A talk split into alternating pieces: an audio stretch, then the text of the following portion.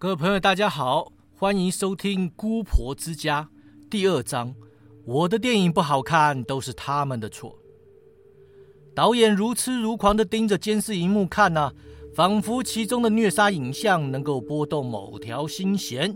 如果他还有心弦的话，在他的世界里啊，临时演员存在的价值就是要尽情虐待，而他虐待的手法高人一等。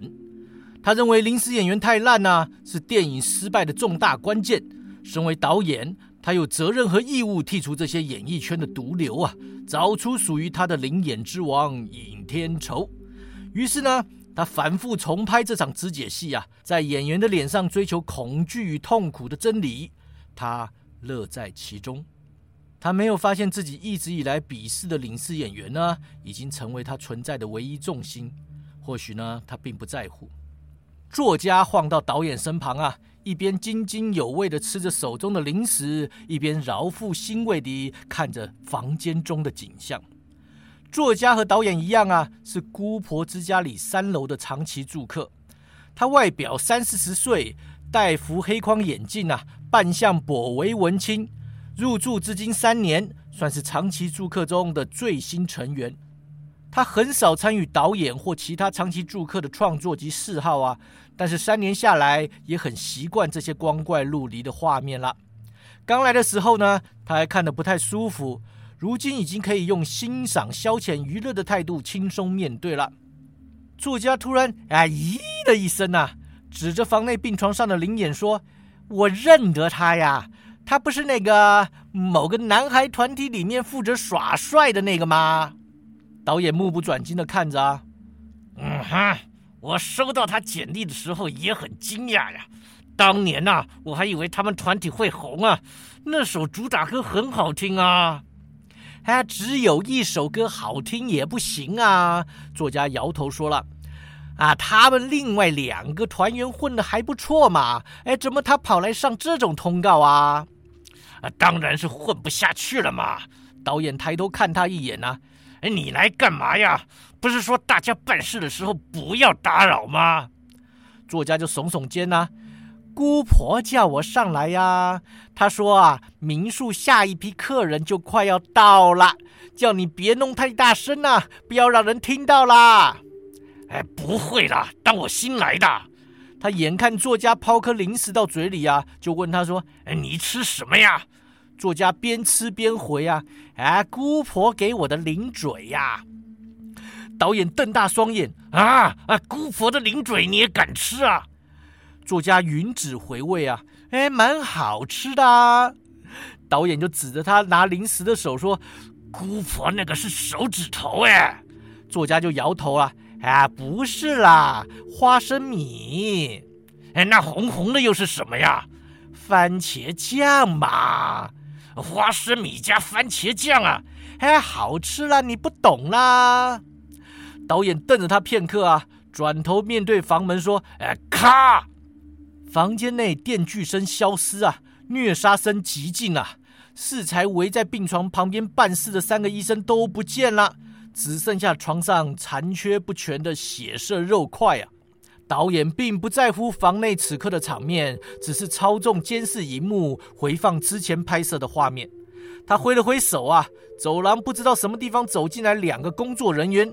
导演说：“哎，进去收拾，弄干净点啊，别让姑父骂了。”工作人员进房收拾。作家弯下腰去看看荧幕啊。导演神色得意，问道：“哎，拍的不错啊。”作家看着荧幕上惨不忍睹的画面啊，皱眉问道。哎，这家伙干这行十几年了，怎么会傻到让你绑上床都不抵抗呢？导演就摇头啊，人生跌到谷底啊，什么鬼话都肯信。荧幕上画面一花呀，出现林继恩的大脸，气急败坏的对着摄影镜头破口大骂说：“哎，我操！”哎，这个导演顺手就把音量调小了，作家就抗议啊。哎，开声音嘛！我想听他说些什么呀？导演就摇头啊，每个都是吵来吵去的，一点教养都没有，有什么好听的？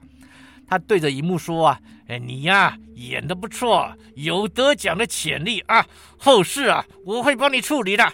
火葬没问题啊。两个助理在导演面前丢下两个沉甸甸的黑色大垃圾袋啊，接着又回病房收拾。导演站起身来，扛起一袋垃圾，朝作家使个眼色。作家把零食塞到嘴里，扛起另一袋垃圾，两人一起往楼梯间走。哈，你就用垃圾袋装啊，不怕破呀？作家问啊。要是破了，姑婆呀，啊，把你骂死啊！导演就说：“我包两层啊，不会破的啦。黑色大垃圾袋超好用的。”作家拉开垃圾袋口啊，看着里面的内容物。哎，大家轮流办事啊，就你最麻烦，一定要搞得啊大卸八块。导演就翻白眼啊！哎，当然要卸了。我最讨厌那种啊假假的特效，尤其是袭击啊！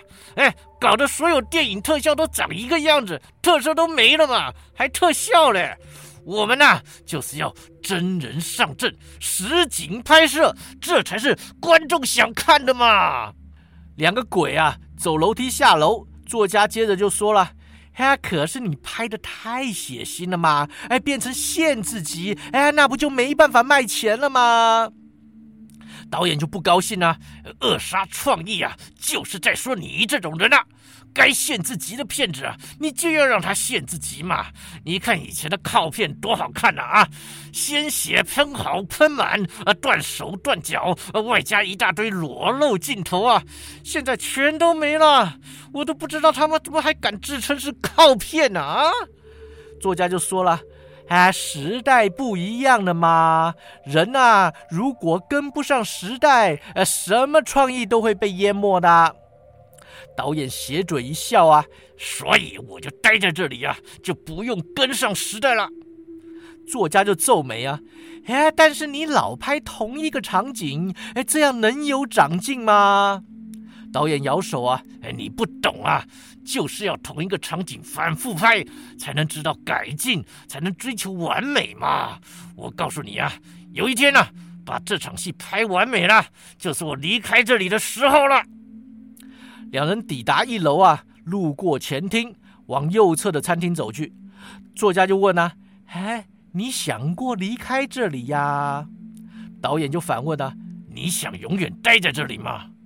作家就摇头啊：“哎，说永远太沉重了，有个固定的地方总比在外游荡好嘛。”导演就问他说：“你之前在外游荡多久了？”作家沉思回想，难以肯定。哎，不记得啦。刚挂点的时候啊，时间跟空间都很混乱。哎，总之来到姑婆之家呀，一切就安定了。导演点头啊，我倒是还记得一些从前拍外景的事啊。那时候啊，如果找的地方太偏僻，演员会不敢去嘛。所以我想啊，在民宿里拍啊，是可以让他们放下戒心。两人步入厨房啊，只见姑婆在中岛前啊切菜，她也不抬头，边切边问：“你要出外景啊？”导演说：“哎，没有啊，姑婆随便说说的嘛。”姑婆把脚边的一个小背包踢向他们：“你们手上那个家伙的东西啦，手机 SIM 卡已经拔了，待会烧完啊，把行李放到车上去放啊。哎，就外面那台白色 Wish 了。”今天的房客就快来了，你们等晚上再把车开到海里去啊！导演恭恭敬敬的说：“好，姑婆，没问题啊。”姑婆用菜刀啊，把切好的菜赶到一个大碗里。外面太阳大，出门记得撑伞啊！作家和导演谢过姑婆啊，一人撑起一把厨房后门旁的伞啊，走出室外，来到后院。姑婆之家分为前后两栋建筑啊，前栋三层楼高，乃是民宿本体啊，餐厅、客房都在这里啊。后院很大呀，有全尺寸的二十五公尺游泳池，池畔呢还有两层楼高的后洞。后洞的一楼是山温暖和更衣室啊，二楼是卡拉 OK 啊、撞球啊、桌球等娱乐区。前栋的客厅跟厨房呢，都有后门通往后院。作家和导演为了先跟姑婆打声招呼，再去烧尸啊，所以绕去厨房啊，不然其实从楼梯下来走客厅出去会比较近。作家和导演撑伞走过游泳池，午后艳阳下，他们两个鬼的身体微微呈现半透明呢，闪没遮到，曝露在阳光下的部分呢，透明度更高，就只有两袋黑色垃圾袋啊，看起来很实在。作家边走边看游泳池，问道：“哎，你会游泳吗？”导演摇头啊，呃，不会啊，我们这一代啊，学校没教游泳，会游泳的人超少的。你会呀？作家点头啊。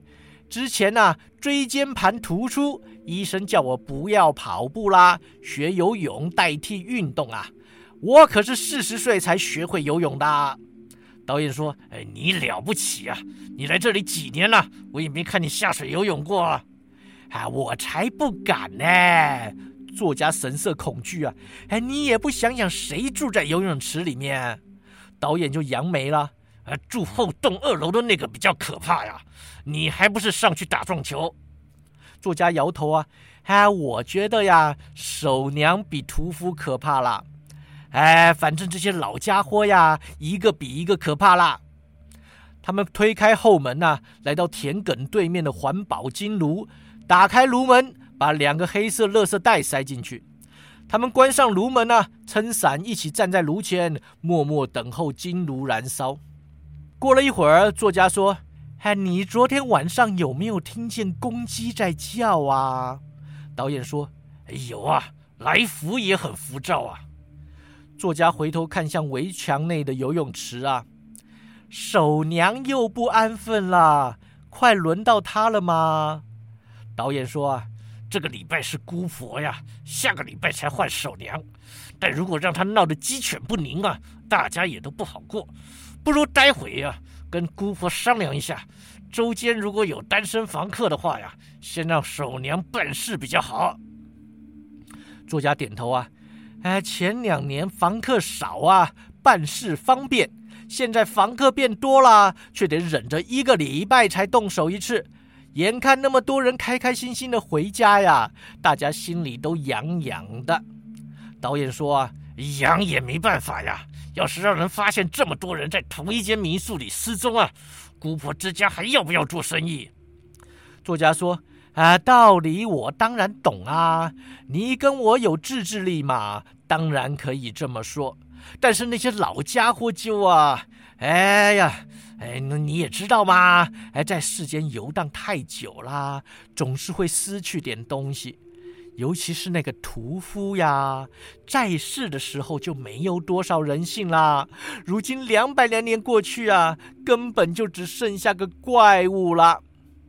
导演说。哎，所以他们很少说话嘛，我都怀疑他们还能不能说话了。你呀，没事别去招惹他们啊，反正这里是姑婆的地盘，有什么事，让姑婆去处理。我们寄人篱下，凡事照规矩来就好了。好哦，作家东张西望，看着四周田野景象，叹道：“还，每一次到室外呀，我就觉得创意大发。”很想写点故事，哎，但是不管怎么想啊，脑子里都只有老梗啊，想不出任何原创的点子。或许创意这种东西呀，是活人才有的。或许我在外游荡的时候啊，失去的东西就是创意。你创意枯竭，别给自己找借口。导演不屑呀，我也是搞创作的啊，我就没有这种困扰。作家就心想：你同一个场景反复拍啊，到底哪来的自信说创意呢？但是他没把话说出口，直到，哎，晚上还得把车开到海里去呀。我说单身汉开什么未许呀？那不是有小孩的人在开的车吗？导演就说了：啊，他就离婚了嘛，呃，争取不到抚养权呐，还得付赡养费呢。作家就讶异呀，哈。那还真是跌到谷底了呀！他都这么惨了，你还下得了手啊？导演说：“下得了手啊？你根本想反了嘛！他如果不倒霉，也不会遇上我们呐。在姑婆之家办事啊，就是这个缺点，得想办法毁尸灭迹啊！如果在外游荡，就不用这么麻烦了。”作家评论呢：“哎，我觉得姑婆应该开背包客栈嘛。去那种地方的人呐，都是单身啊，资料也填得很随性啊，随便消失几个都不会有人发现嘛。导演就说了，呃，背包客栈都是开在市区或热闹景点啊，不像民宿可以随便开在田里，要干什么都方便嘛。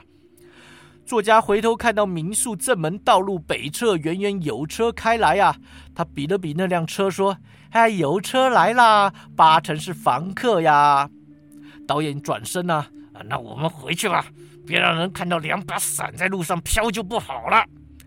两个家伙呀，穿越后门回归民宿。